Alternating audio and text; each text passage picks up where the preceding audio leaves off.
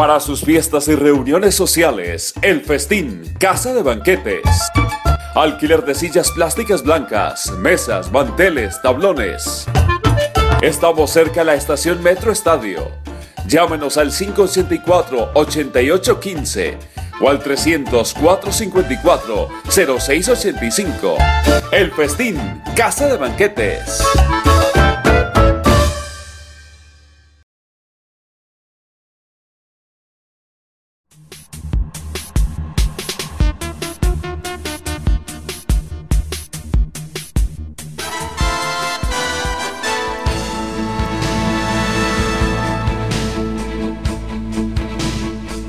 Dice Joan Manuel Serrat, Pelé era Pelé y Maradona era único.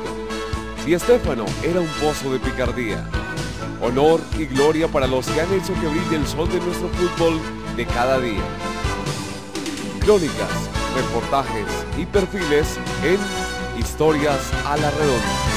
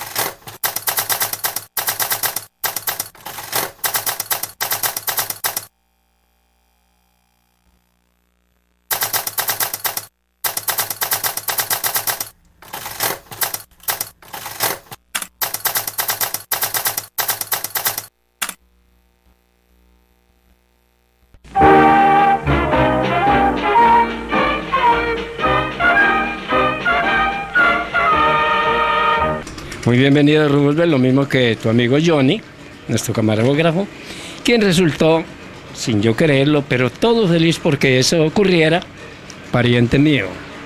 Ahorita, decía- decimos ese milagro también, porque reseñamos en la introducción, Guillermo, que usted es el señor de los milagros. Vaya señor de los milagros, pero empecemos, como dicen por ahí, por el principio. Usted nace el 20 de febrero de 1922 en el municipio de Río Negro, Antioquia. A ver, ¿cómo es ese milagro por allá? Ya me denunciaste. Yo soy como una niña bonita, ¿Por qué? que no doy la edad. Por eso que me preguntan digo que tengo 28, por lo que te decía, que el orden de los factores no altera los productos. No, no, pero yo me precio de la edad que tengo, mi querido Roosevelt. Porque a mi edad son muy poquitos los que andan como yo, inclusive peleando a los golpes. Acordate de eso. Y he tenido una edad muy trasegada porque he hecho de todo. Han venido ocurriendo cosas que para mí son milagros. Yo he estudiado en la enciclopedia, en el diccionario la palabra milagro, y coincide con lo que yo estoy preparando. Un libro que llama y no puede tener otro nombre. El Señor de los Milagros. Exactamente, vamos por esas partes de, de esos capítulos interesantes de su vida, Guillermo. Usted nace, ya dijimos que nació en Río Negro. ¿Qué recuerda de pronto de su patria chica, de su entorno familiar, de su... No, no. A mí me trajeron inconsciente para acá, contra mi voluntad. con anestesia? Cuando yo me di cuenta, ya tenía ocho años, estaba en Medellín. Me trajeron desde niño. Pero yo nunca dejé de estar vinculado a mi, pueblo, donde iba, por ejemplo, yo tuve unas épocas en que iba todos los sábados a unas eh, propiedades que tenía por allá cuando tenía alguna propiedad. Ahora es únicamente un- una uñita con un poquito de tierra. Entonces, te quería contar, yo no me he olvidado de Río Negro, y lo digo públicamente. Mi pueblo es Río Negro, claro, pero he vivido toda la vida en la ciudad de Medellín, menos cinco años que viví en, aguantando frío en Bogotá. En la nevera, como decías vos alguna vez. Y, Con, eh, el, con el papá de, de, de- de Johnny. de Johnny, nuestro camarógrafo. Preciado, Sí, él. Preciado. Bueno. Evelio Preciado. Ahorita contamos sobre lo, lo de Belio y el Club de Clan, también todas las cosas, pero vamos por esas partes, Guillermo, interesantes de su vida. Usted también es que en su niñez o alguna cosa también vendió velitas, vendió papas chorreadas, alguna cosa para mantener su familia, ¿no? Vea, hazme el favor, mi querido Johnny. Te voy a quitar un poquitico de la cámara para este lado. Y detrás de ti, al frente de esta calle, no le digo el nombre, enfócame ese tejado de hace mil años, que es el tradicional de nuestros abuelos, y yo voy contando aquí, para que se vea ese tejado que hay ahí, que corresponde a una casa. Ojo, para contestarte la pregunta. Yo tenía 13 años. Recién había muerto mi papá. Vivíamos en Aranjuez. Aquí cayó mi mamá, que berri onda para luchar con la vida siendo hija de millonarios que habían caído a la, a la baja por, por el juego. Y allí, en esa casa, vinimos a parar. Y ahí lo que tú decías, o lo que vos decías. Sí, eh, de lo que, de lo- que investigué por ahí, las papitas y No, las velitas y todo lo que el usted- mayor de los hombres. Te cuento que soy de los poquitos que tengo árbol genealógico registrado en la revista Universidad de Antioquia. No me precio de eso. Y aquí todo el mundo dándose ínfulas de grandeza de mi Dios, como tanto periodista. Y a ver quién tiene el árbol genealógico mío, que muy claramente lo dice en la revista Universidad de Antioquia, que salió por ahí alrededor de 1952.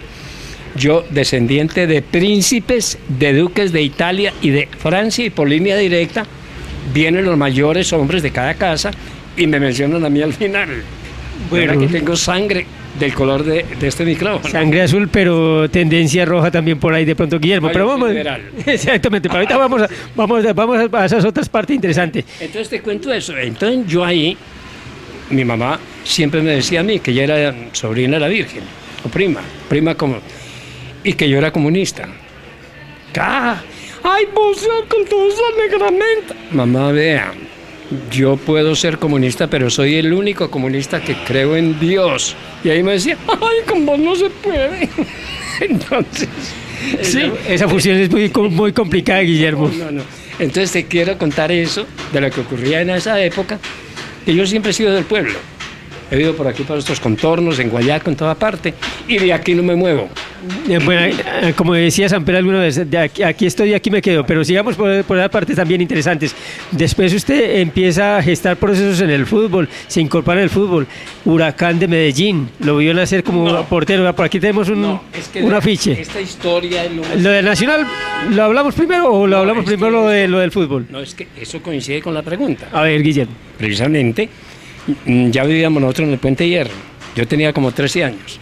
Y allí teníamos un equipito que jugaba en la manga de un Pepe. La manga de un Pepe era una manga muy curiosa que quedaba diagonal a lo que es y ha sido toda la vida. mm, eh, ¿Cómo se llama?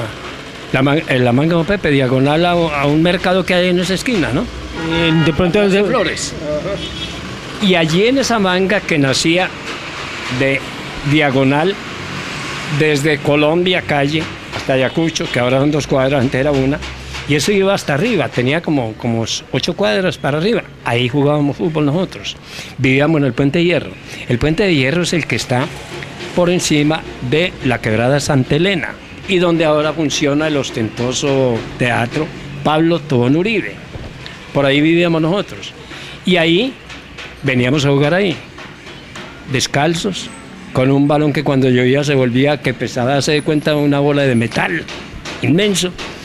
Y ahí jugábamos los primeros entrenamientos, ahí jugábamos.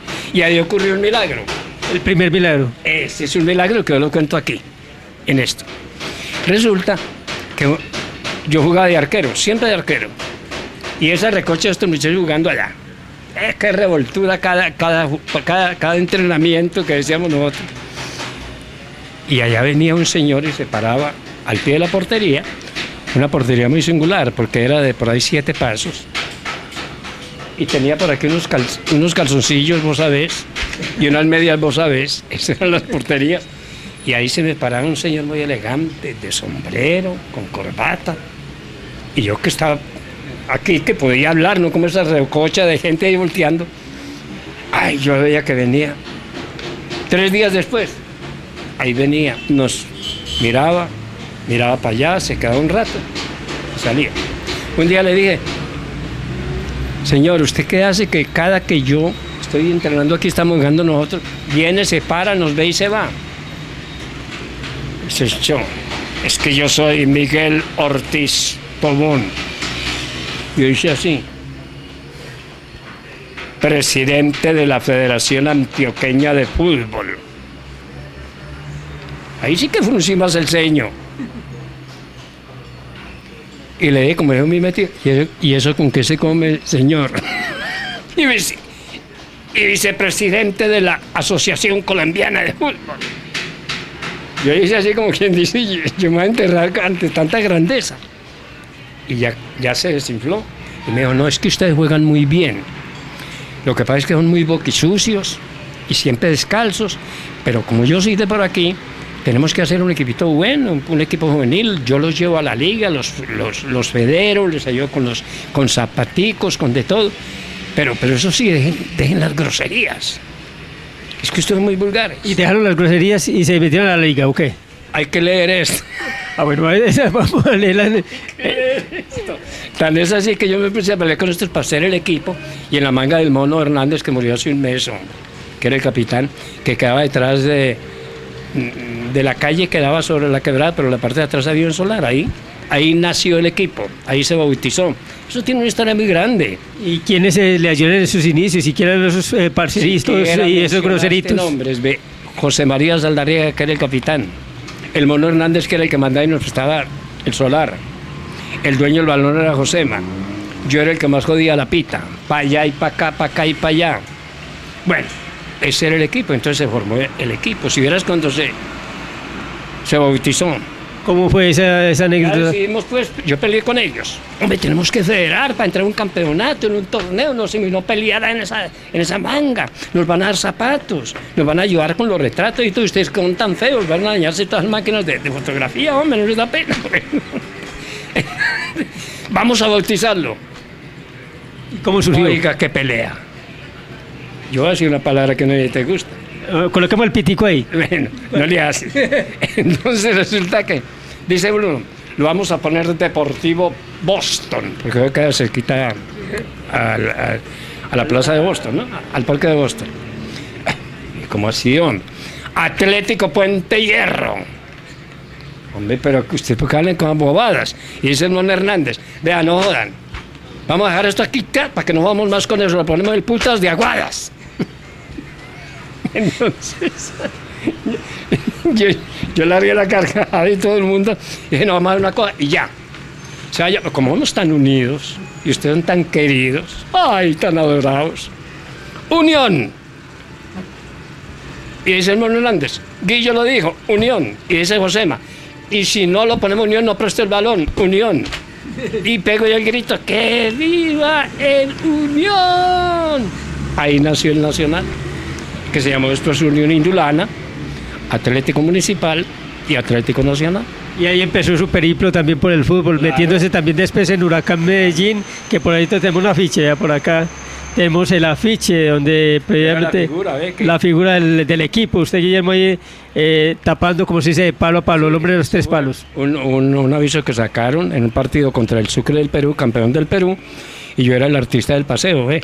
Esa foto se tomó tres meses antes de ese partido que se jugó aquí en la cancha de los Libertadores, cuando jugamos un triangular, Huracán, que éramos campeones, que también lo fue Medellín, ¿no? Éramos el clásico, contra Junior y Millonarios en Bogotá.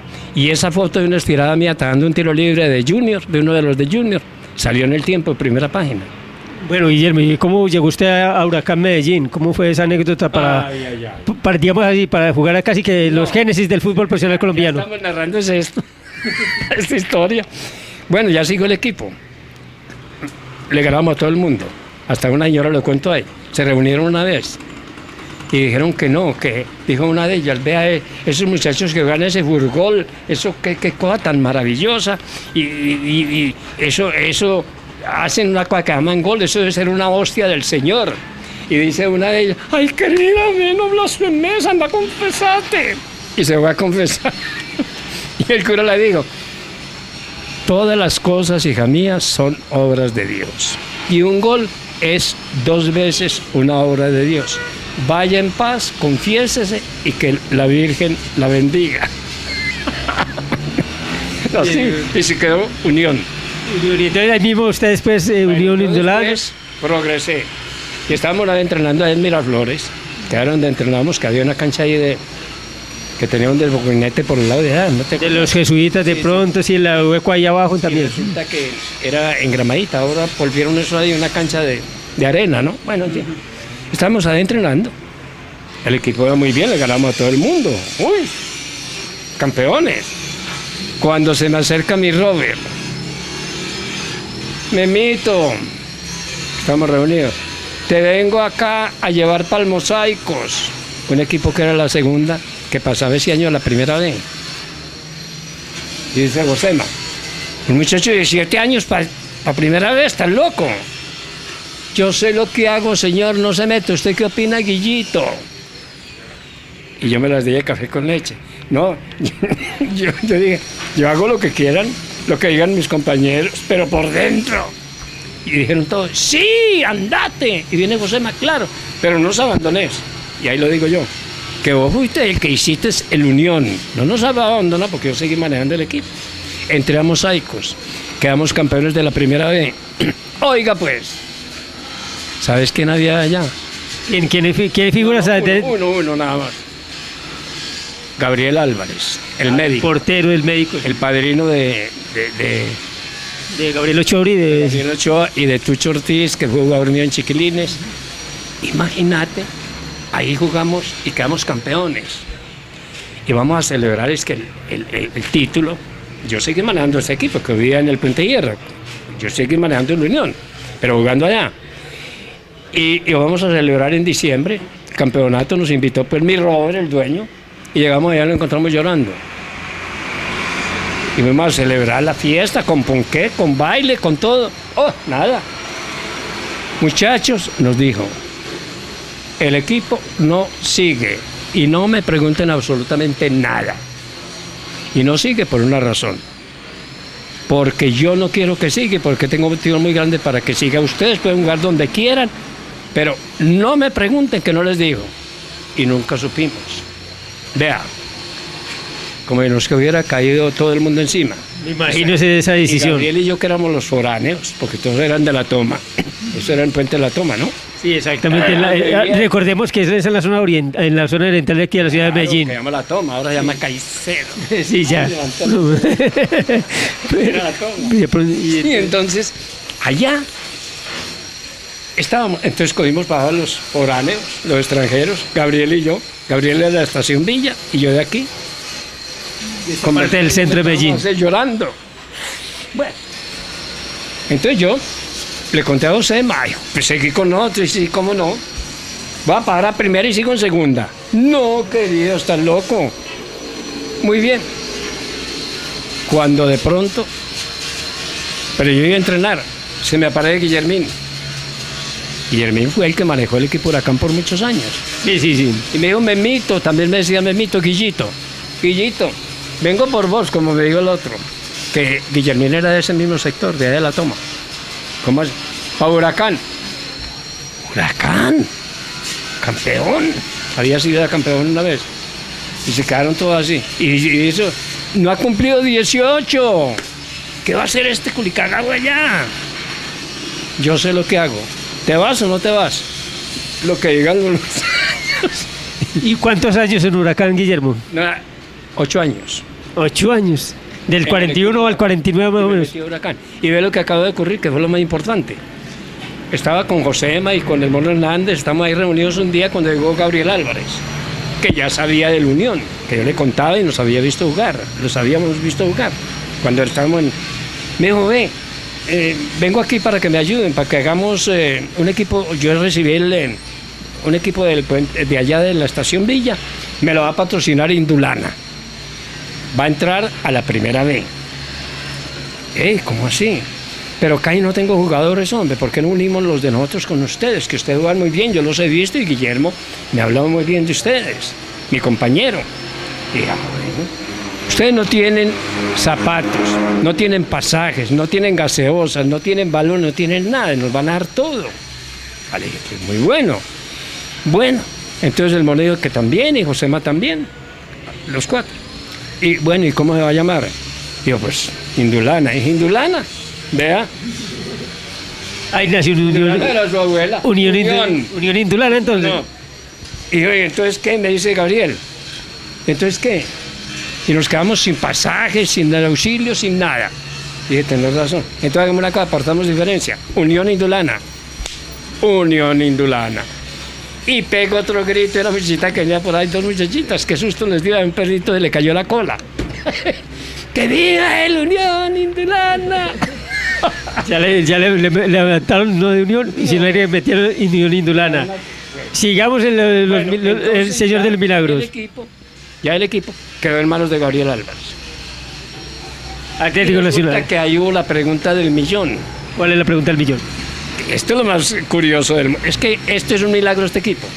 Sí, el señor del milagro. El primer milagro interesante que usted nos cuenta también. Importantísimo ese, ese aporte tuyo. Yo claramente, bueno Gabriel, muy bien, nos vamos ya unimos el equipo y todo. Entonces, ¿con cuántos jugadores de nosotros?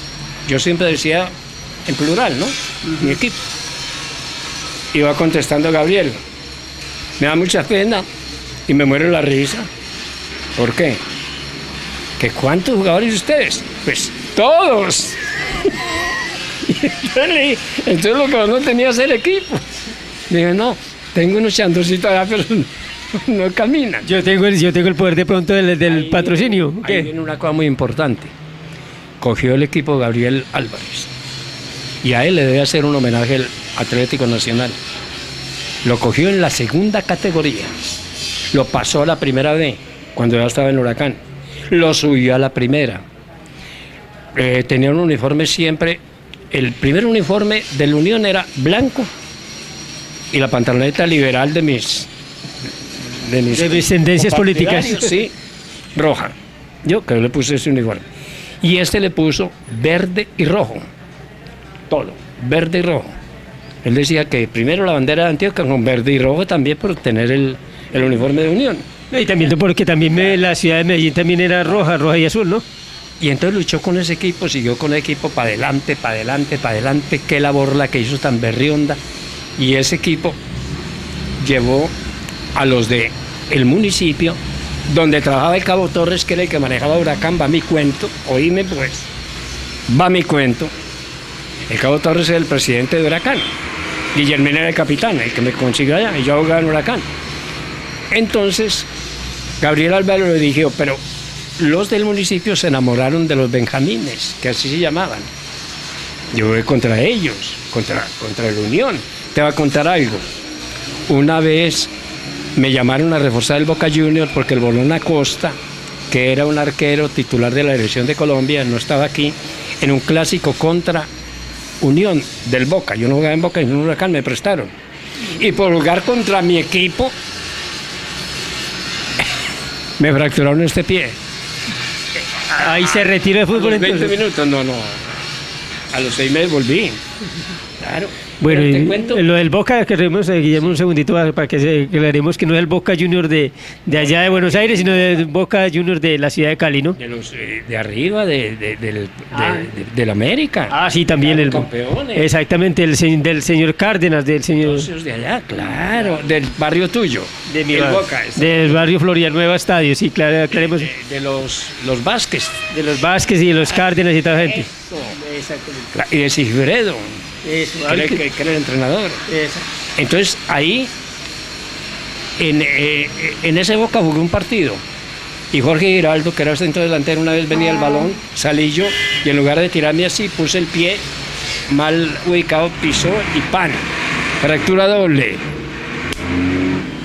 Contra mi equipo, el Unión Indulana. Y entonces ve lo que pasó con Unión Indulana, para abreviar. Ese Unión Indulana movió el corazón de los de el municipio de Medellín que querían patrocinarlo. Llegó Di Mayor, le dio dos cupos a cada ciudad grande. Barranquilla, Sporting Junior. Bogotá, Millonarios, eh, Santa Fe. Santa Fe. Cali, Cali América. Medellín, Huracán Medellín. Ojo, Huracán Medellín. Pero el Cabo Torres trabajaba en el municipio. Y los del municipio estaban enamorados de los benjamines. Y lo llamaron y le dijeron, no, narro ahí, vea mi cabo, usted está muy viejo. A usted le van a dar después por ahí un copito en Di Mayor en otro torneo que juegue los sábados, que eso ocurrió. Pero por ahora no cede el cupo o se va para el asfalto. Entonces se lo desempleado más, entonces se lo cedió a Unión Indulana, que con ese nombre entró a la Di Mayor. En el año 47, cuando en agosto se fundó la Di Mayor, el Unión Indulana jugó por Medellín, no el Huracán, y sí también el Independiente Medellín, y que no se llamaba todavía Independiente. Medellín nada más. Y, Medellín y Unión Indulana. Eran los equipos que jugó esos meses hasta final del año y tres meses más del año siguiente, 48, cuando se judicializó, porque en Di Mayor no había, ni en la Asociación Colombiana de Fútbol, no había ningún equipo que llamara Atlético Municipal, como si había de América, como si había de Medellín, como si había de Millonarios. Entonces le dijeron, Mientras usted arregla, se va a llamar Unión Indulana, que está registrado en la Liga de Antioquia. Y después sí le cambia el nombre. Y únicamente en marzo del año 48 se vino a llamar Atlético Municipal, con pantalón negro y camiseta. Ah, esta, así, ese era el uniforme. Ah, este era el uniforme. El ahora es con blanco. Mientras eh, Guillermo ya nos eh, reseña ese primer milagro que ha hecho en beneficio de la redonda, en beneficio del balón, vámonos a un corte institucional, promocional y comercial y ya volvemos con este interesante personaje en Historias a la Redonda. Para sus fiestas y reuniones sociales, el festín, casa de banquetes. Alquiler de sillas plásticas blancas, mesas, manteles, tablones. Estamos cerca de la estación Metro Estadio. Llámenos al 584-8815 o al 300-454-0685. El Festín, Casa de Banquetes.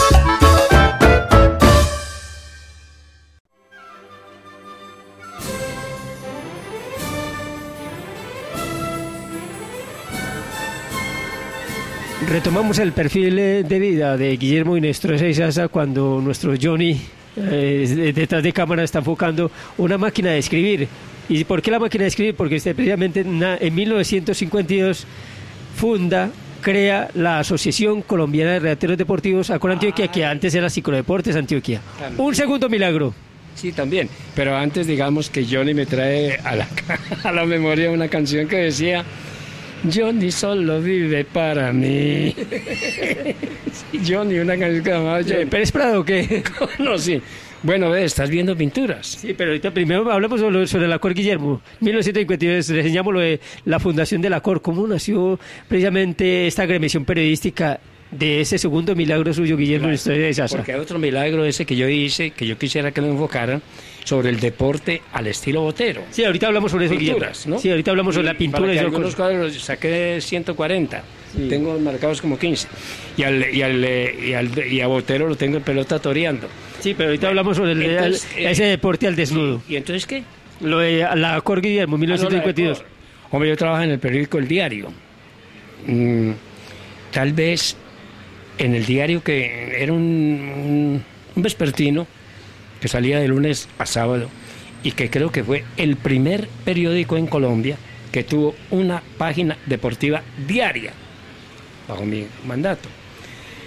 Eh, allá yo manejaba la página deportiva y en la defensa Joaquín Rincón manejaba el deporte en la defensa, que era la chana que salía también por la tarde, la de Belisario Betancur, de los Godos Godos.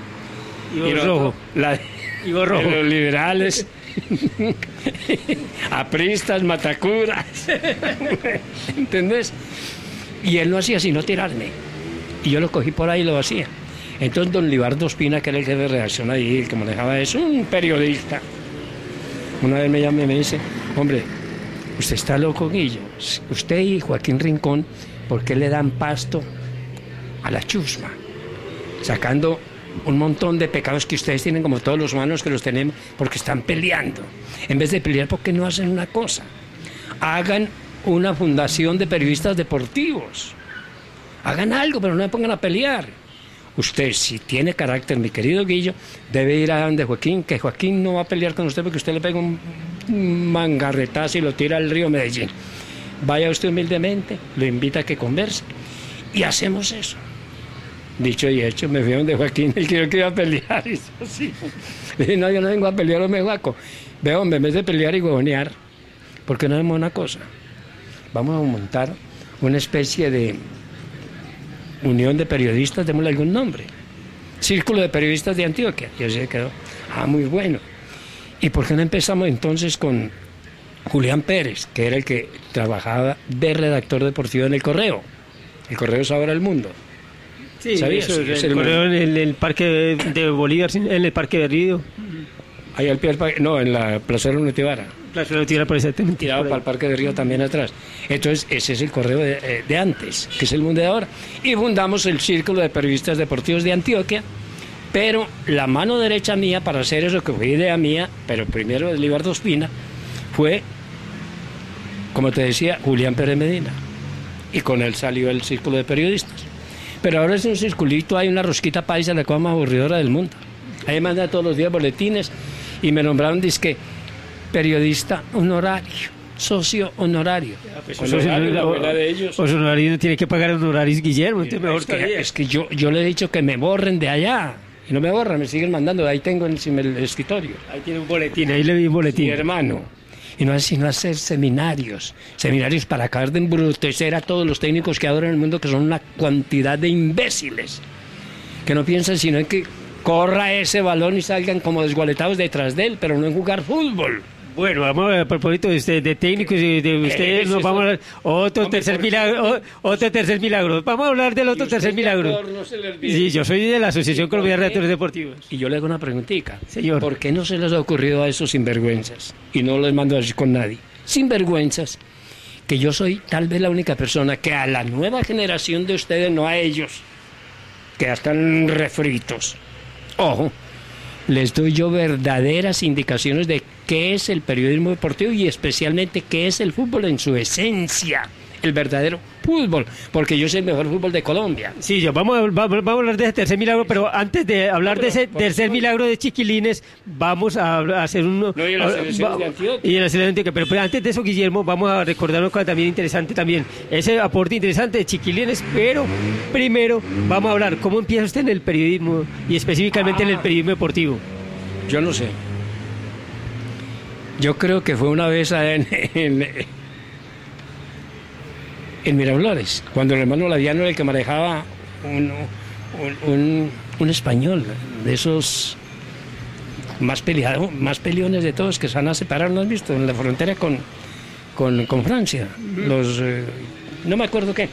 Entonces él manejaba ya el deporte, un señor gordo y todo, de sotana y en fin. Y a mí se me ocurrió, como allá entrenábamos nosotros, ya me venían a ver esos milcitos, le dije, ¿por qué no se me que un campeonatico infantil? Le digo, claro, hagámoslo. Y yo me hice amigo de don Jaime García Lobo, que era el que manejaba la radio, ¿cómo era que llamaba? No me acuerdo. ¿El emisora de claridad o qué? No, la, la radio, ay, se me olvidó en este momento, Continental, aquí en... que quedaba ahí en, en el edificio del Portacomida, una de las mejores emisoras que había. Yo no me acuerdo. Y me dice amigo él, le dije, "Do- don Jaime, yo no hablaba nunca por micrófono. Ah, no, yo ya había acompañado a, ¿cómo era el mejor locutor? Se llamaba como el mejor locutor deportivo que hubo. Carlos Arturo Reyes. Arturo, En, ojo, en Vuelta a- Popayán, en Vuelta a Colombia. año 49, Campeonato Nacional de Fútbol. El tiempo no sé por qué me mandó para allá, yo escribí aquí ya en el diario, no sé qué. Y ahí fue la primera vez que cogí un micrófono con él, acompañándolo como comentarista en Popayán de un campeonato nacional de fútbol. Entonces ya con todas esas cosas le dije al, al- padre, "Pa- hermano, ¿por qué no hacemos un campeonatico aquí?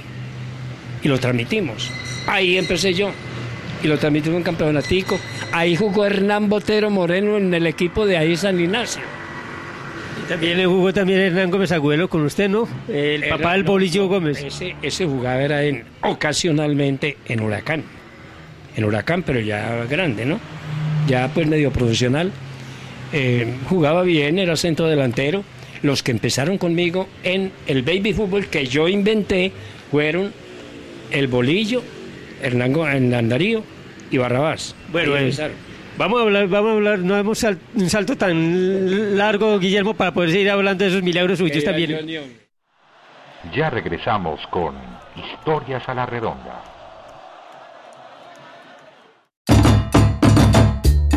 Para sus fiestas y reuniones sociales, El Festín, Casa de Banquetes. Alquiler de sillas plásticas blancas, mesas, manteles, tablones. Estamos cerca a la estación Metro Estadio. Llámenos al 584-8815 o al 300-454-0685. El Festín, Casa de Banquetes. Continuamos con Historias a la Redonda.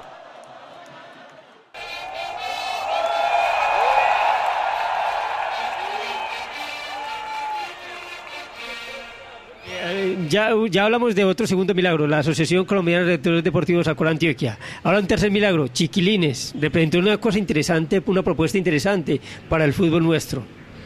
Sí, Chiquilines se hizo por obra y gracia de mi novelería. Me prestaban a mí la cancha de Tejicóndor. ¿Te acuerdas? Donde queda ahora Macro. Sí, sí. Ahí había una canchita que daba sobre la calle San Juan.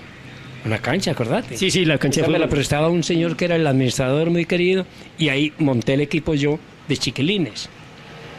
Y entrenamos, ojo, cinco y media de la mañana.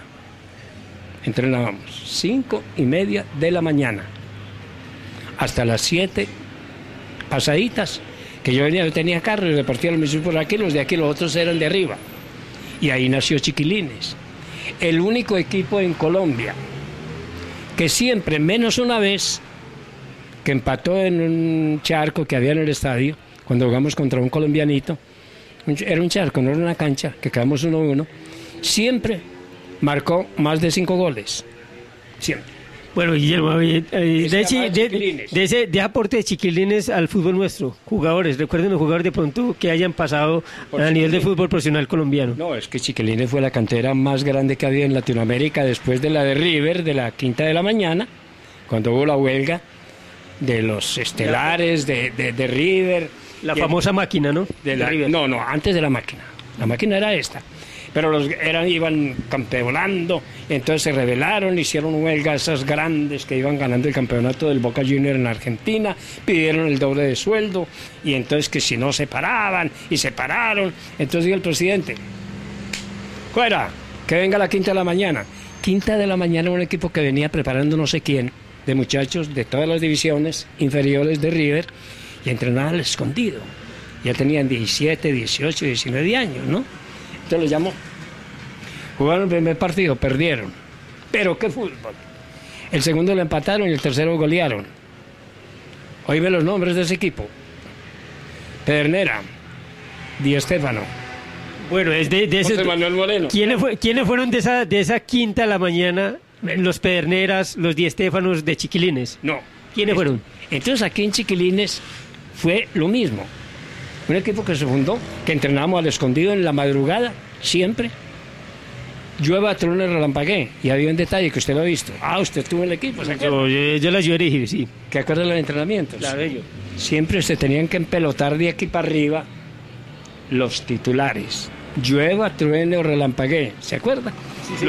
Y entonces, era lo más curioso. Iba a empezar, empezar el entrenamiento. Entonces venía y me decían, eh, profesor, don Guillo, eh, me quito la camisa. Esa era la idea, ¿no? Y le- no, yo le digo, a ver, bueno, ahí hice el equipo. Te voy a contar quiénes salieron de ahí. Sí, a ver, la cantera y... de 13, 14 años. Y los dejé en el profesionalismo cuando también, ojo, una vez yo manejé el Independiente Medellín en la mitad del campeonato y el Atlético Nacional cuando hice el Independiente Nacional de campeonato profesional. En el 1958, pero re, re- re- 58, re- bueno. recenemos lo de Y los allá fue chiquilines. donde debutaron 15. ¿Quiénes fueron los No, 15? jugar. No me voy a acordar de algunos. Bueno, a ver. Manuel Valencia, Un centro delantero el interesante. mejor centro delantero del mundo. Que Garrincha, no ha habido ningún driblador como Manuel Valencia. Canocho Echeverri, ya muerto. Marcador de punta interesante, la selección Colombia del 62. Y goleador del Medellín, de los más grandes goleadores. Uriel también jugó en el Deportivo Cali. Bueno, Bueno, Mario Agudelo. Una, un gran volante interesante de la, de la selección Colombia del Deportivo Cali. Eh, Mayita. Orlando Maya Mayita, ahora es médico, ¿no? Sí. Este otro muchacho, se me olvida ya, a mí se me olvidan muchas cosas. Bueno, eh, Carlos Campillo. Delantero interesante que tuvo Independiente Medellín, Atlético Nacional. El Mosco 10. Yo el Mosco sí no me acuerdo. centro.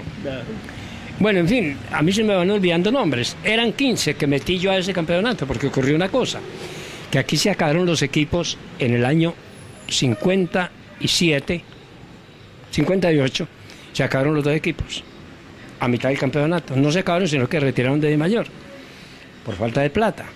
Entonces, ¿qué ocurrió? Que la Di Mayor les dijo a estos equipos que entonces que pararan que seguía el campeonato con 18 equipos, porque antes eran 20 los que juegan el campeonato profesional en esa época, no 18, que ya el otro año cuando se rehabilitaran de la parte económica volvían. Y yo cuando salí de la permanencia, que quedaba en Ciudad Botero, no me mire así que yo no estuve implicado en ningún secuestro extorsivo. no, no, no, yo te miro porque. No, no, te miro porque. No, no, no, Guillermo, yo no te miro, sino como dicen en el, en el algo popular. Te admiro en muchas cosas también, porque ese, ese tercer milagro es interesantísimo. Salgo, salgo de ahí cuando en, en la tapia que corresponde al Museo de Sea, que queda ahí, que es una tapia todavía de tapia, de, de, de, de, de barro. De Bareque, como. No, de barro. Sí. Que Turrón Álvarez, que Manco Gutiérrez, que todos los jugadores ah, de, de, de Medellín y El del Capi Jaramillo. No, el Capi Jaramillo no, ese era de Medellín, qué horror. No, no, no, no, este es de, de, de- de acá, de la, de la nueva camada, de los dos equipos Medellín y Nacional. ¿Entendés? Llorando que se acabaron los equipos. Ya se habían ido los extranjeros, que eran casi todos del, del Medellín, ¿no? Se quedó únicamente René Seguini, que al año siguiente me nombró gerente del Medellín. Sí, que yo lo manejé de gerente. Bueno, un año. Un año, no ocho meses. Entonces, los veo llorando y dije, ¿qué pasó? Me contaron. Ay, ya no tenemos Guillo. Ay, vos que sos buen periodista, ¿por qué no nos ayuda a ver qué hacemos? ¿Dónde nos coloca? Porque ya nos dejaron jugar en otro equipo, pero nadie nos está llamando. Podemos jugar en cualquier equipo. Y hombre, pero dejen de llorar, hombre, como mujeres. Vamos a hacer una natillera. ¿Qué es eso? Que de pronto me la permiten y lo metemos como otro equipo de mayor en estos otros seis meses del campeonato. Estás loco. Muy loco. Me voy para el presidente del, del Nacional. Hombre, a mí se me olvidan los nombres. Me voy para allá, que quedaba en el portacomidas. Y le conté al doctor ese. Se llamaba, por ahí lo tengo. Y le digo, doctor, vea, ¿por qué no hacemos una cosa? Con estos muchachos que quedaron, ya hablé con ellos. Hagamos un combinadito, como una especie de natillera. Y, y lo metemos como, como otro equipo de mayor, que pronto no lo dejan jugar en el campeonato. Y me dijo, ¿cómo va? Si ya los echaron, yo no me puedo meter porque nos echaron. Y vos estás loco. Le dije, ¿pero usted qué pierde? Y me dijo, bueno, haz lo que quieras, pero eso sí, no te quedes con los jugadores. Eh, Y no, andate pan de los arriolas. eh, ¿no era lo de, pronto Antonio Patiño Vinasco, el, el- el gerente No, de ese- Atlético ese Nacional? era el del Medellín. El de aquí era el doctor. No me digas que por ahí lo tengo anotado. Muy bien. Entonces me para pan de los arriolas, como si hubiera un medio de la conversación. Y hice. eh, eh, Uno de los Arriola. no, el, este, ¿cómo es? Ese que mencionaste. Antonio Patiño Vinasco. Guillo, estás loco. ¿Y ustedes qué pierden? Sí, pero no te quedes con los jugadores, lo mismo. Hice el, el este, con el Caimán Sánchez también. Entonces formé el equipo y yo tenía mis chiquilines parqueados, no me los dejaban jugar en ninguna parte porque goleaban a todo el mundo. Venga para acá. Y formé el equipo. De ellos quedaron como 10. Y de aquí 15, 25 y, y me los permitieron a todos.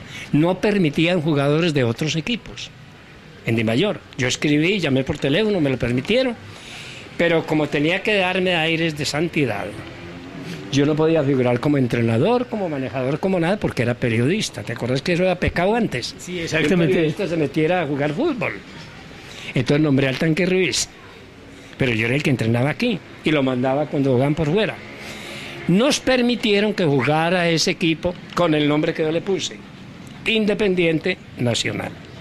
1958, sí. 1958. Entonces estaba, el último equipo era Medellín, puesto 13. El más goleado era Medellín, el que menos goles había metido. Y Nacional estaba no sé en qué puesto. Nos permitían jugando de puesto 13. Muy bien. metí jugadores, yo los entrenaba aquí. Y los otros, los de Turrón, los del Manco, los de eh, esos Chontogaviria, pues tenían roncho aparte, pero de pronto van dando la vuelta a estos y que bailes. Terminamos el campeonato, quinto lugar. El Independiente Nacional, ahí está la de mayor. Sí, exacto. O sea, al terminar el campeonato, ¿qué hice? Mis 15 jugadores, 8 para Medellín, 7 para Nacional. Gilberto Osorio, ¿te acordás? También. el marcador de punta que tuvo Atlético Nacional por mucho tiempo. jugadorazos. Cunda Valencia, acordate. Bernardo Cunda Valencia también jugó en el Deportivo Bernardo Cali. Mesa. ¿Sabes quién también? El papá del paisita, Alonso Múnera. De Luis Fernando Muradisma, ¿no? Alonso, qué jugadorazo. ¿De qué jugaba él? Y de interior. Mm, Ocho, No, ahorita, digamos, de- de- diez, ocho, sí. De volante, de, de, digamos... Ya le dan unos nombres los más raros del mundo. Bueno, eso. interesante entonces ese tercer eh, milagro de Guillermo esa- en Historia de la Redonda. Para sus fiestas y reuniones sociales, El Festín, Casa de Banquetes. Alquiler de sillas plásticas blancas, mesas, manteles, tablones. Estamos cerca a la estación Metro Estadio. Llámenos al 584-8815 o al 300-454-0685. El Festín, Casa de Banquetes.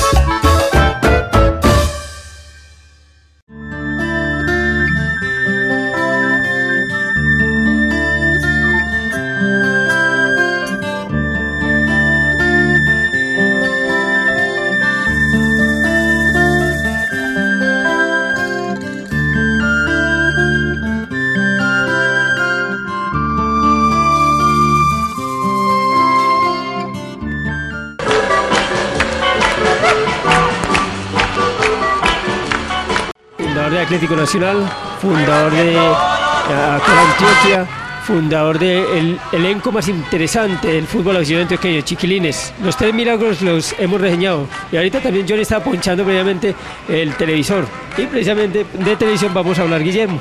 Usted en 1966-65 empieza a gestar un proyecto interesante, el Club El Clan en la televisora nacional.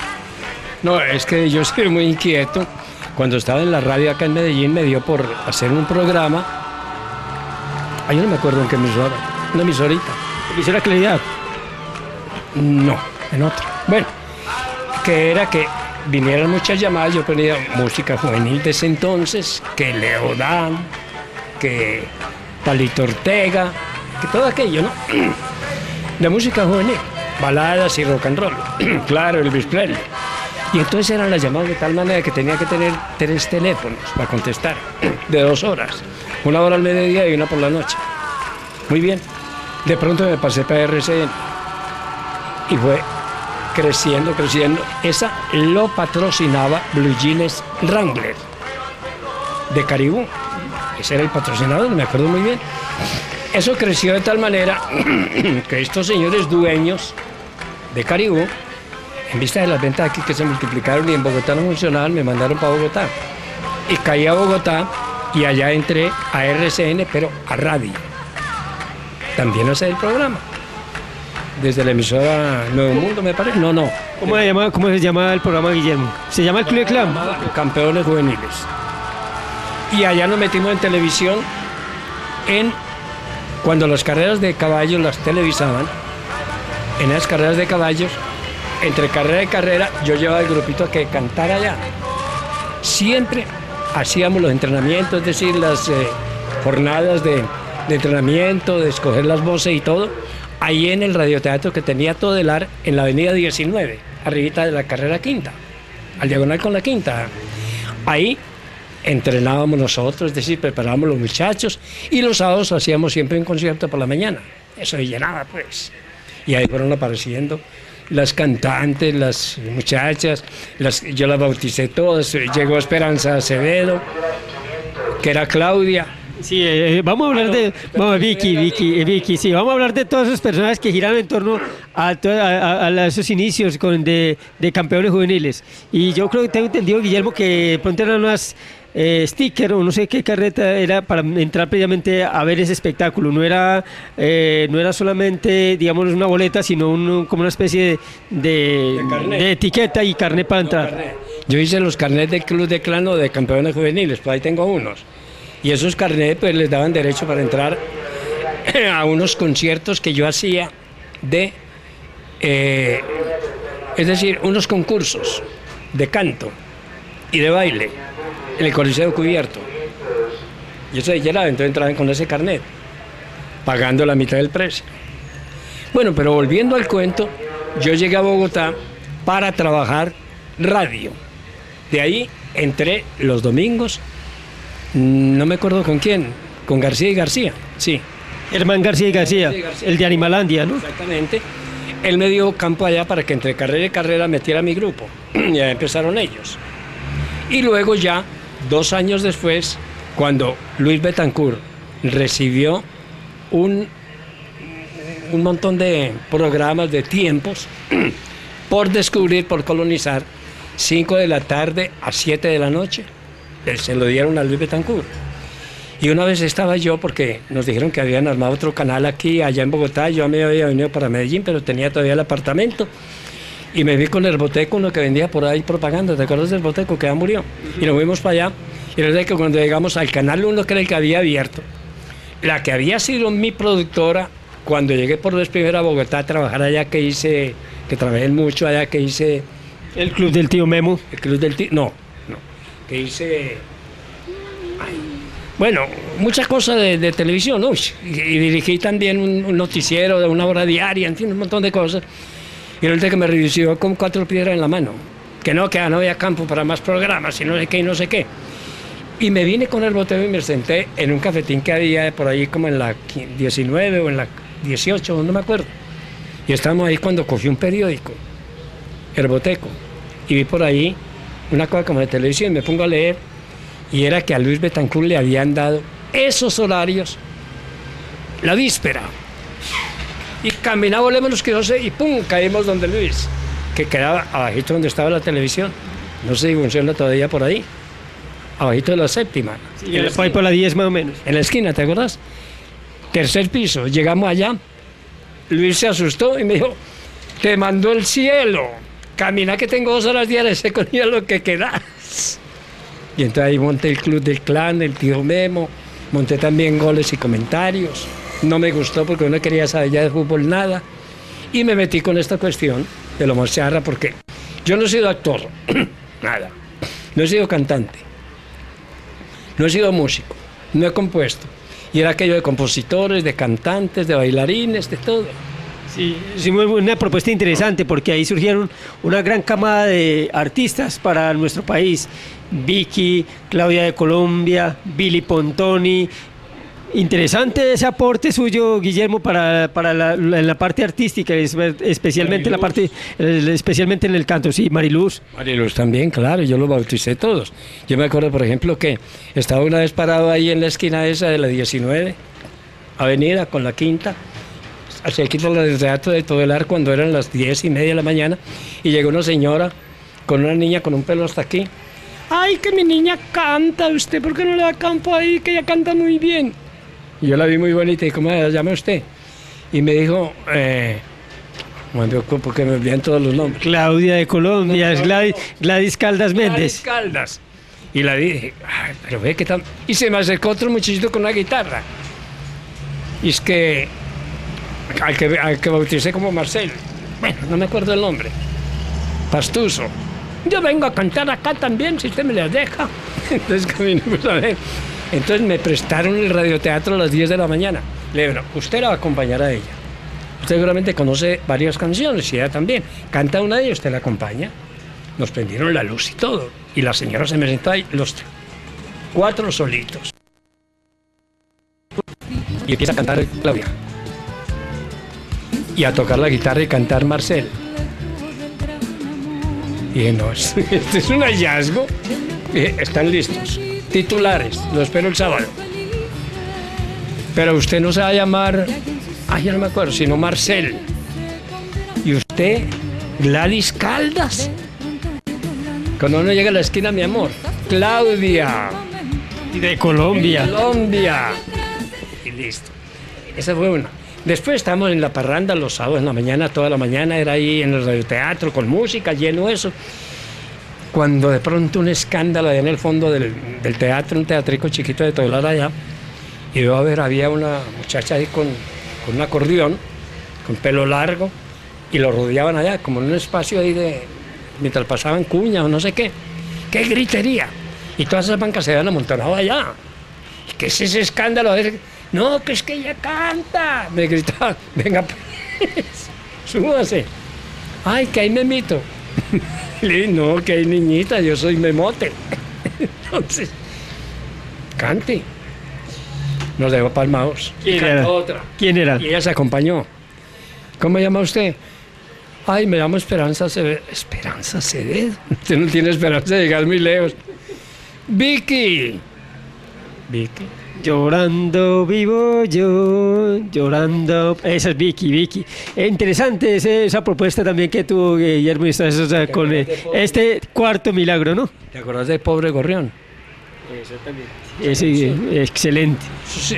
Yo creo que Vicky, que como cantante es muy buena. Uy.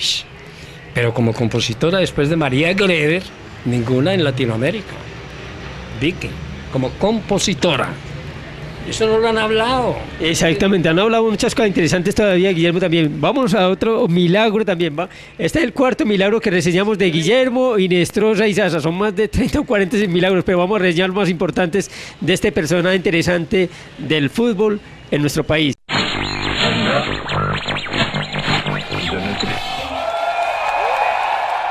Son más de 30 milagros que tiene Guillermo y Sasa, pero estamos reseñando los más importantes. Fundador de Atlético Nacional, fundador de la Asociación Colombiana de Redactores Deportivos Acor Antioquia, hizo el equipo más interesante del fútbol nacional antioqueño, Chiquilines. Ahora hablamos del Club del Clan y de su ingreso por el- la parte de la pantalla chica. Ahora vamos a hablar de- de otra propuesta interesante también, Guillermo, la radio, el milagro de la radio, goles y comentarios, un programa interesante que usted ha tenido también desde hace mucho tiempo, en, especialmente en las ondas del Hertz. Ve, en vos sabes por qué hubo el primer delito en el mundo. ¿Por qué? ¿No sabes por qué? No, señor. No conozco los pecados capitales. Yo no conozco los pecados. Me las vas a dar de santo que venís de arriba con alitas y todo. La envidia no me deja arrimar a lo que yo hice. Creo que mejor que cualquiera, la radio. Yo trabajo en todas las grandes emisoras de Colombia, en todas las grandes cadenas, en todas. Y en muchas emisoras de segundo orden, claro. Y lo he hecho muy bien. Pues cuántos programas no he tenido, en toda parte. Y ahora no me dejan arrimar. Yo no he matado a nadie en la radio. Me provoca matar, claro. Pero, pero interesante esa propuesta que usted tenía, goles y comentarios con chiflamicas, con el padre Anacleto, con poco de cosas interesantes. Porque eh, quiero aclarar que Roosevelt aquí presente conmigo compartió mucho programa, acordate. No, ocurrió con esos personajes lo siguiente, que eso no lo entienden ellos, que se llenan de grandeza y se ponen a filosofar y hablar y dárselas. Entonces la gente les va al radio, porque es muy aburridor. Yo me di cuenta que cuando una persona entra a la radio y le dan campo o se ve obligado a hacer programas muy largos, él solo, él solo. Eso fue lo mismo monótono.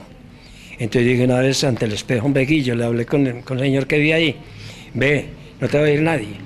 Tenés que inventar personas para que ya lo que conmigo, porque Roosevelt no va nunca a acompañarte. No, puedes conversar con él, no va sino cada ocho días. Y lo pagaba Guillermo sa- no, no, no, bueno. Yo sí te di plata, ¿no? No, nunca pagaste plata. No sería el boy que me veía a mí. bueno, ya te verás. Entonces, usted tiene que inventar algo distinto. Entonces me inventé personajes. Yo soy el peor imitador que hay en el mundo. Inventé el hermano Anacleto, las chiflamicas, Julia Rastía, el borracho, el gamincito, el chiflamicas tumbalocas. Eh, Entonces yo empezaba mi programa. Ay, bueno, entonces el Atlético Nacional. bla, bla, bla. Ahí lleva pasando el tiempo, qué pereza seguir hablando de eso. ¿Usted qué hace ahí, niña? Ay, ¿a usted qué le importa? Chiflamicas, por Dios. Ay, no me digas chiflamicas, descarado, que usted, usted tiene muy mala fama. sí, sí. Me insultaba, ¿te acuerdas? Sí, yo, me, yo me acuerdo. La- me acuerdo también a usted. Pero le- no tenía con quién conversar. Entonces me inventé también las letanías del hermano Anacleto. Le puse corito, musiquita. Entonces era aquello, porque todos los un órgano bien bravo, ¿no? órgano allá, acordate que caen todos los sacerdotes en su piadosa comunicación con el pueblo, hablan parecido. Amados hermanos míos, en el día de hoy os traigo las mejores bendiciones a nombre de Dios nuestro Señor, como son estas sagradas letanías que hoy os entrego. Y entonces yo, entonces seguía así cuando de pronto, aquí llegan las del día de hoy, ya se entonaba entonces. De la furia que a mí me da para saber que hay gente como Guillermo Menestrosa que no hace sino decir mentiras por radio. Líbranos, Señor. Interesante ese, ese aporte también. Guillermo, ¿cuánto duró el aire con los comentarios? tiempo. Yo tengo la grabación por ahí todavía. ¿Qué pasa con eso? Que ya se vuelve muy ameno ese hora, ese horario. Yo doy la hora, me insultan todos los personajes. Todos se vienen, me cantan la tabla. ¿Volvés? Uy, arrestiera el más. Querido, Pero vos qué crees? ¿Vos qué estás diciendo a esta hora, querido? Vos no sos nada, querido. Ahí se, está, ahí, ahí se está revolcando la tumba de pronto Guillermo. tan querido Julio, ¿no? Julio Bertionde. Entonces, ¿qué pasó? Que yo salí adelante con eso, pero yo no quería ser imitador. Imitador es de Guillermo eh, Salamanca. Guillermo, Guillermo Díaz Salamanca. Ave María. Excelente. Uy, por Dios, y una muchacha que apareció por ahí el otro día en el programa de Darío Arismendi, que Darío Arismendi fue el chiquilín en este cuento. Yo le mandé uno de esos libretos. Y ahí salió una muchacha imitando voces y con una gracia que me dejó palmado, yo no sé cómo llama, que eso no dan nunca los nombres, que es otro vicio que tienen en televisión ni en radio. No dan los nombres de los entrevistados ni de los que hablan por radio. ¿Qué pasa con eso? Que te lo voy a decir que es muy importante para la gente que escucha. Me están entrevistando a mí, me han mencionado 20 veces. Aquí no. Te entrevistan, hablan. Y la verdad es que todas las entrevistas, o la mayor parte, son muy aburridoras. Entonces la gente se va del radio y no le para bolas. Mm, Bueno, el que empezó, como es tan grande y como lo están oyendo, porque él es muy grande y es obligatorio oírlo, da el nombre al principio. Estamos entrevistando acá a Roosevelt Castro. Muy bien, no más.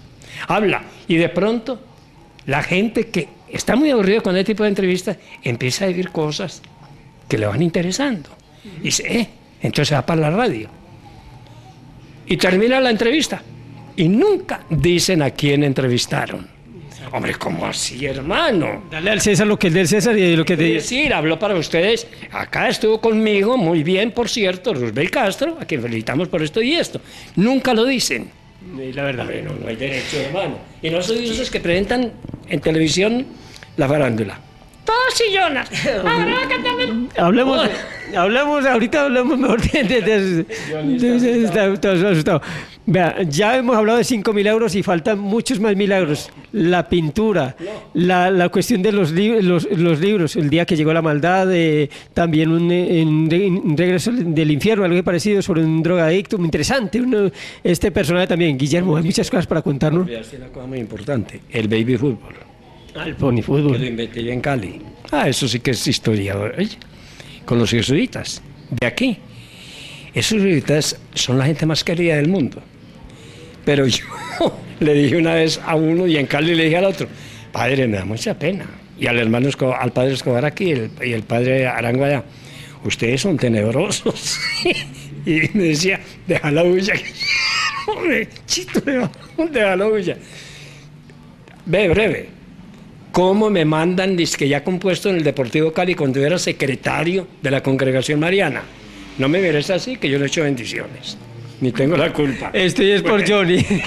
Bueno, entonces me tenían puesto en el Cali para ir a trabajar en el Berman, un colegio de los jesuitas, donde estuve casi tres años. ¿Cómo es que de allá, por un lío que tuve con una mujer, me mandan para Bogotá a las 5 de la mañana en un avión, ya se va para allá, ya está, lo va a jugar en Santa Fe? Ah, sí. En Santa Fe ya. Ya, ya habían conseguido el cupo en Santa Fe.